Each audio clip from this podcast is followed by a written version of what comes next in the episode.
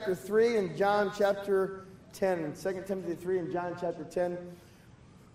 Um, we'll be using a lot of scripture tonight.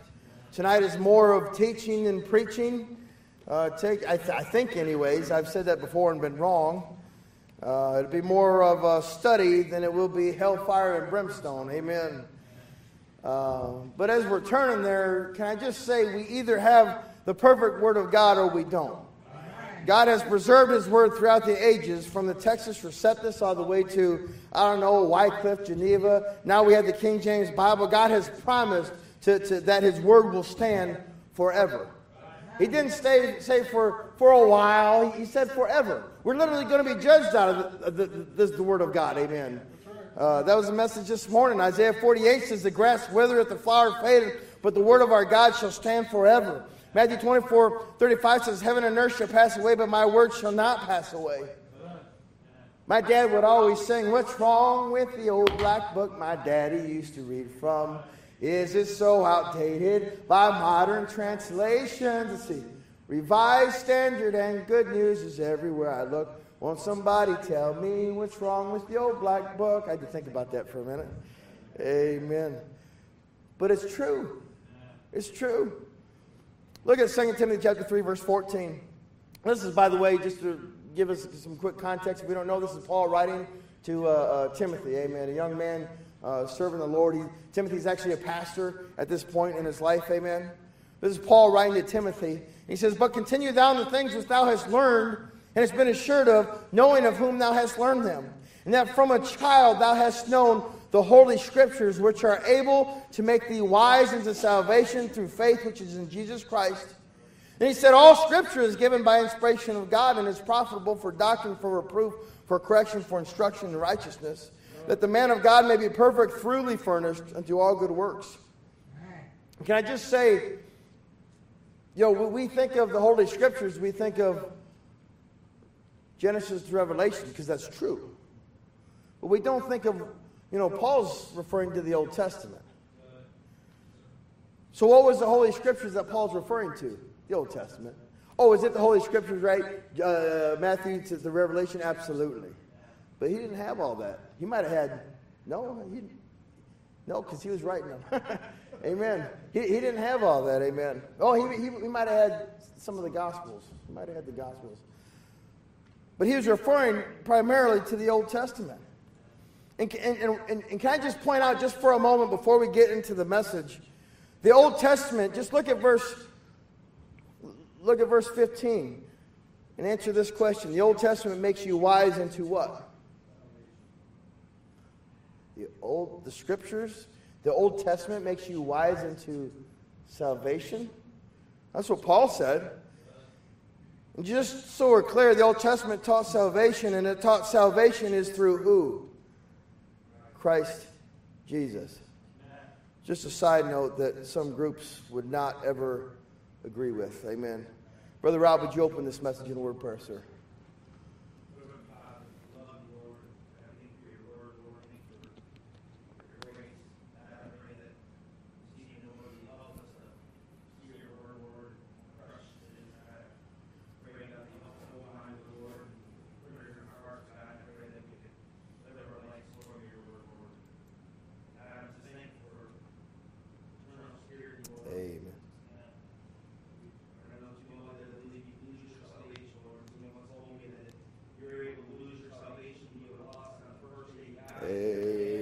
That's right.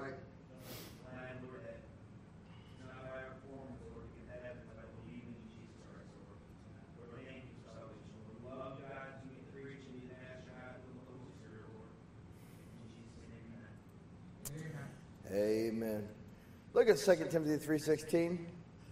Let's just, let's just read it. It says, uh, some scripture is given by inspiration of God. No. Most scripture is given by inspiration of God. Well, there ought to be more groaning than that. Amen. It says all scripture. All scripture is given by inspiration of God and is profitable for doctrine, for reproof, for correction, for instruction in righteousness. And why is scripture profitable for us? because it's God breathed. It's the, the very Word of God that has been preserved for us. Uh, you have to either accept it as perfect or not. There is no in between. If there's one flaw in the Bible, then it's an imperfect Bible. It's an imperfect God. There's not a single flaw or error in the Bible. Amen. Sometimes the world will say that the Bible contradicts itself. And here's the thing we can't prove them wrong unless we can show them through Scripture where they are wrong. All we can do is have a, have a, a, a conversation where um, we might look foolish if we don't know the answer. And, and can I add, and, and I'm, and I'm, church, I'm telling you, because I know from experience, we don't witness like we should because we're ashamed of what we don't know. Let's be honest. The more that we study to show that self approved unto God, the more that we have boldness and we're like, man, we're, we, we're excited. We want to show the world what we know. Amen. For example, point number one, the world might say, Who did Christ die for? Look at John chapter 10, verse 11. John chapter 10, verse 11. This is a little bit of a different style of a message, but uh, I am looking forward to it. More of a study, though it feels like preaching already. Amen. That's all right. Who did Christ die for? Look at John chapter 10, verse 11. Jesus said, I am the good shepherd. The good shepherd giveth his life for the sheep. So let me ask you, according to this verse, who did Christ die for? The sheep. I mean, Jesus himself said it. So now jump to Romans chapter 5, verse 6. Oh, we're going to be turning quite a bit tonight. Romans chapter 5, verse 6.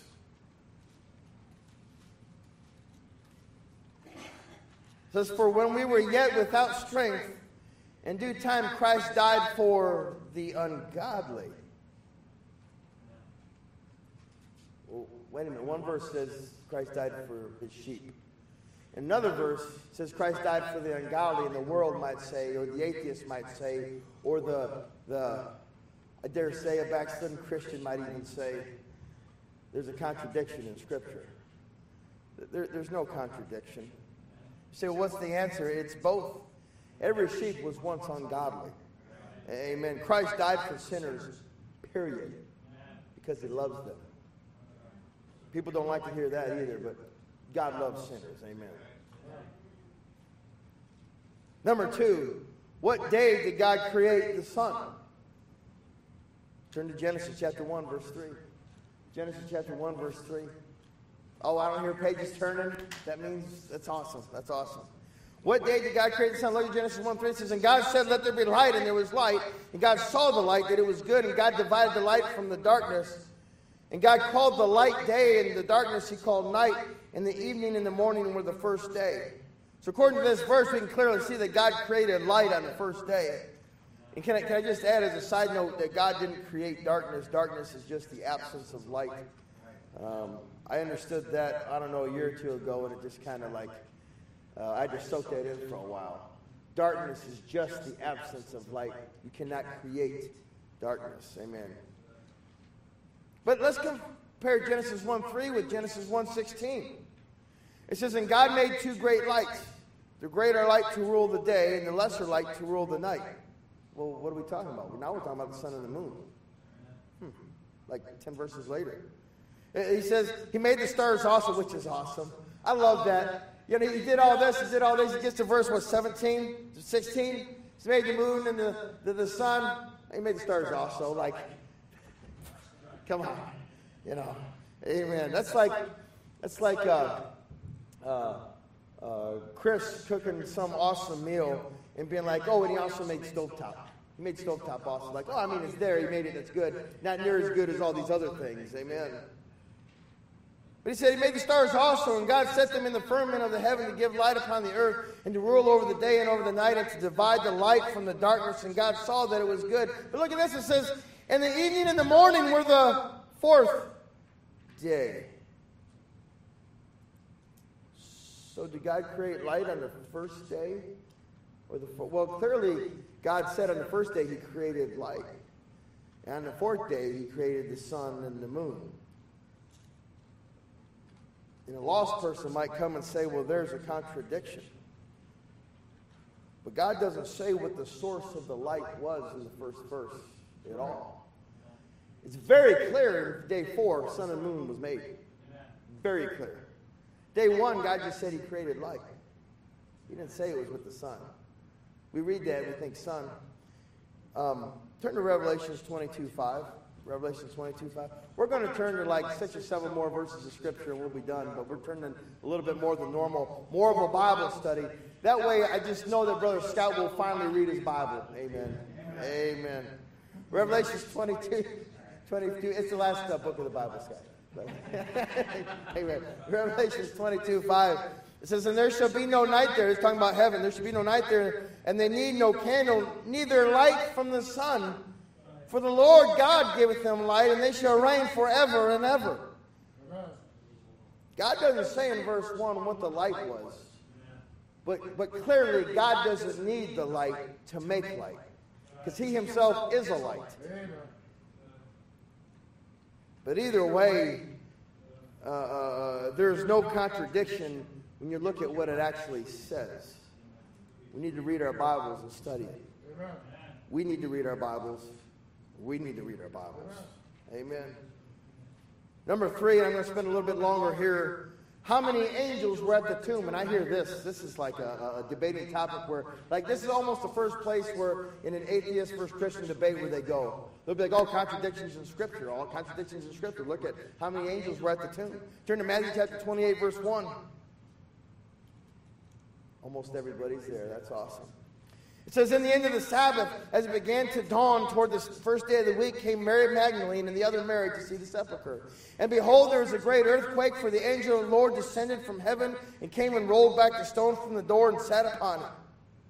His countenance was like lightning, and his raiment white as snow. And for fear for him, the keepers did shake and became as dead men. And the angel answered and said to the woman, Fear not, for I know uh, that you seek Jesus, which was crucified. So, uh, look, so let's just look at this. According to Matthew, how many angels were at the tomb? One. That's what it says. Is, is, is, is, is the Word of God perfect or not? It's perfect. So how many, how many angels were there? One. We can put that in the barrel, let it soak. Amen. Go to Mark chapter 16, verse 5. Mark chapter 16, verse 5. Turning is good for us sometimes. By the way, I meant to say in our announcements today that, uh, Lord willing, if it ain't raining or nothing, uh, during missionary questions next week, we're going to be giving out $5 bills. And then after church, we'll go over to uh, Doc's Ice Cream Shop in New Boston. And uh, whoever wins uh, those $5 bills can buy me an ice cream that I can look at. Amen. Amen. I should bring my own Breyers sugar free ice cream. Amen. Mark 16, verse 5 says, And entering into the sepulchre, they saw a young man sitting on the right side, clothed in a white garment, and they were affrighted. So, can I just say, according to Mark, who was at the tomb? One man. He didn't even say that it was an angel. He said, a man, a young man sitting on the right side. That's interesting. Lost world will say that's a contradiction. Go, turn to Luke chapter 24, verse 3. Luke chapter 24, verse 3. You say, Pastor, you're confusing me already. That's all right. It don't take much for me either. Luke 24, verse 3. And they entered in and found not the body of the Lord Jesus. Amen. And it came to pass as they were much perplexed thereabout, behold, two men stood by them in shining garments. So, according to the Gospel of Luke, who is at the tomb? Two men. Even Jeremiah got that one. Turn to John chapter 20, verse 11. We're just doing a study right, right along here. John chapter 20, verse 11.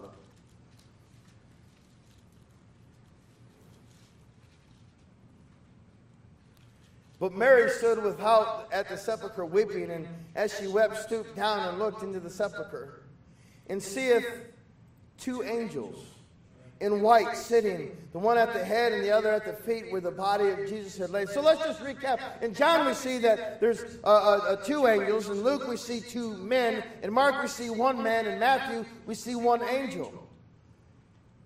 The lost world says contradiction, contradiction. Look at that. I'm justified in not believing in Jesus Christ now.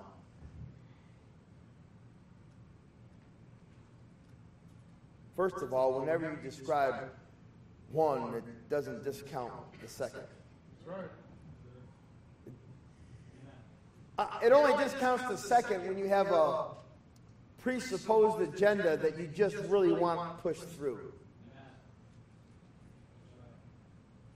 If I said that Rob was passing out bags and witnessing the folks at the flea market, um, that would be true. But Scott was also there. Maybe I didn't mention that in my first statement. I could also say uh, uh, uh, Brother Scott and Miss Jennifer were out there passing out uh, bags and talking to people. That would also be true. It didn't discount the fact that I didn't mention Rob, even though he was there. Just because you say one doesn't mean there wasn't two. It doesn't discount anything. Um, I could say I went to a Tigers game with the Vipons on Friday night. These are hints, by the way. just, just, you know, subliminal. Amen. And uh, uh, Goose and Ben were there. And I could say, man, me, me, Goose, and Ben had a great time at the Tigers game. Doesn't mean I didn't have a great time with, who did I say? Was this Scott Jennifer? Vipons. Amen. Doesn't mean that they weren't there. Just I'm just highlighting that I get a time with these two. If I told Ben that I had two cars for sale, he should come check them out. And then the same day, I told Brother Zollers I had a car for sale. You should come look at it. It doesn't mean that I don't have two Brother Zollers. I just told you I had a car for sale. You should come look at it. Saying that there's one doesn't discount the second. Um, it's not scriptural gymnastic. It's just logic and reasoning and common sense. It's really just if we get past the presupposition that's trying to get pressed in front of you with an agenda and actually look at the facts, the scripture it really is a lot simpler than it is. Me and Rachel were talking about different groups and and and, and well, I'll just say it, it was dispensational salvations and how they believe in five and seven and two and three. That's ridiculous. It's one salvation for all mankind. But you have to jump around and, and try to, you know, uh, divide the Bible this way. And they say, well, we got to rightly divide. Well, you got to cut it up into eight different groups and say eight different salvations. And, and, and this is the salvation for you. Oh, oh, wait, nope, Jesus rose from the dead. You, you, you got to change it today or you're not going to heaven. Getting off on a tangent. Let me get back to the message. Scripture isn't as hard as we make it out to be when we try to fit an agenda. If we just let Scripture speak to us, when we pray and we study the Holy Spirit, just please guide us into all truth. God will show us exactly as much as we are able to handle. The problem is, Kathy, is we don't want to handle too much. Because we're just, sometimes we just do it as quick as we can just so we can go do something else. Second of all, who was actually at the tomb? Got Mary Magdalene, other women. Was it Peter and John that ran in there? Peter stooped. I think John was also going over there. They weren't all there at the exact same time. They, they didn't all show up at the same time as Mary did. Amen. There could have just been, uh, just as well, been one angel at a time and two angels at another time. Amen. That's absolutely logical when we look at the whole story. You don't have to try to justify. It doesn't take, take too much just to show what Scripture's showing. And, and, and everybody here knows this, knows the analogy. You know, when you're, um, um, uh, when a police officer is interrogating you, and there was uh, four kids TP'd the Rithaler house, and the, they're interrogating the kids that did it, and all the kids have the exact same story, word for word. That means that they collaborated it. As opposed to if the stories were different just a little bit and they told it in different ways, it would be way more believable. Don't be taking notes like that. They're on the front row like, oh, different stories. Amen. But thirdly, and we'll, we'll end here tonight, how do we account for a difference of a man or an angel? As my dad would say, I'm so glad you asked. Turn to Daniel chapter 9, verse 21. Daniel chapter 9, verse 21. It's good to know our Bibles, it's good to know Scripture. We can't know enough. Daniel chapter 9, verse 21 says, Yea, while, whilst I was speaking in prayer, even the man Gabriel, whom I had seen in the vision at the beginning, being caused to fly swiftly, touched me about the time of the evening oblation. What's he talking about? That's Gabriel, the archangel that he's referring to. You read the whole context there. He takes him and shows him some amazing visions about future times. Amen. Turn to Genesis chapter 18, verse 1. We're going to turn to a few scriptures, then we'll close. Genesis 18, verse 1.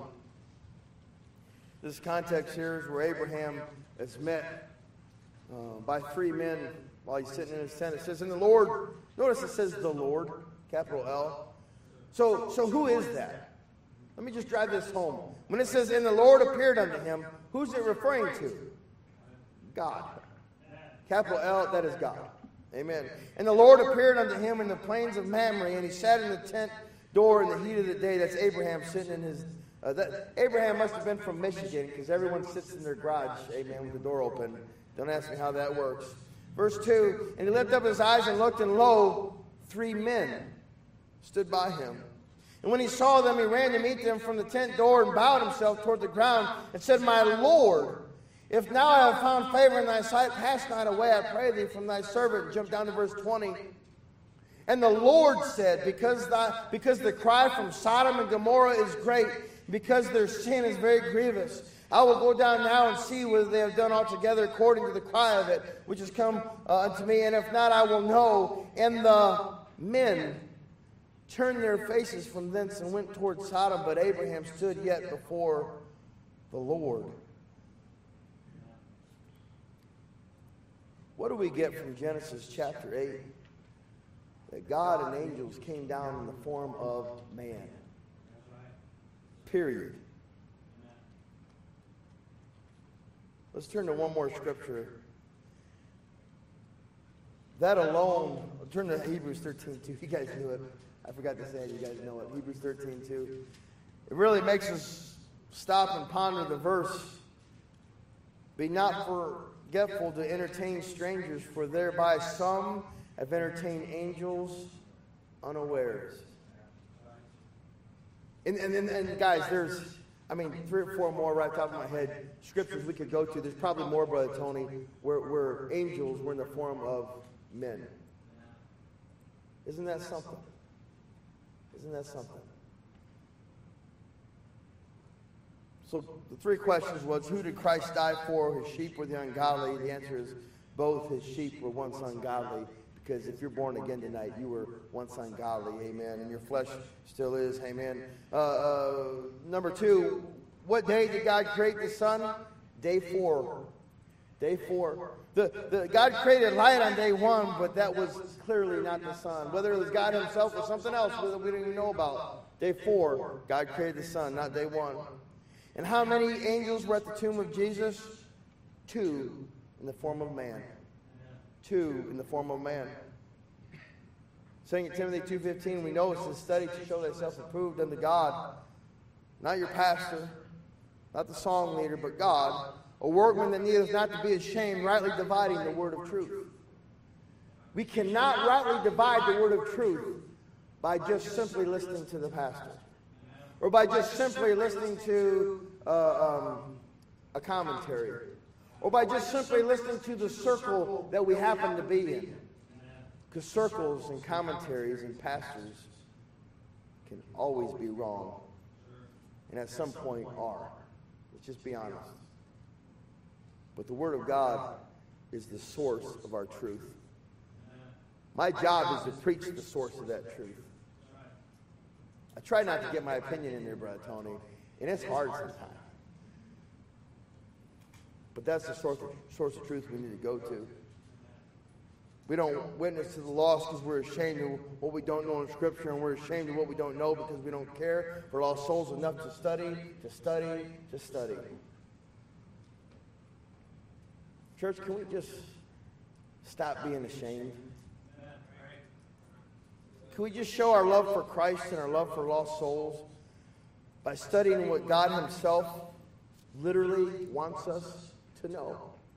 He, he put it right here. He says, Mankind, this is what you need to know. This is your job. When people say, I don't know what my job here is, I don't know what God has me for, it's this right here. Study it and teach it to everyone that you can, starting with salvation. It's not some theological brainstorm. No, no, it's this right here. Study it. You say, Well, I don't know what God's will is for my life. Study the Word of God, give the gospel, and I promise you, I bet you everything I own, not what Rachel owns, but everything I own, that God will direct your path, and it will be obvious what the will of God is for your life.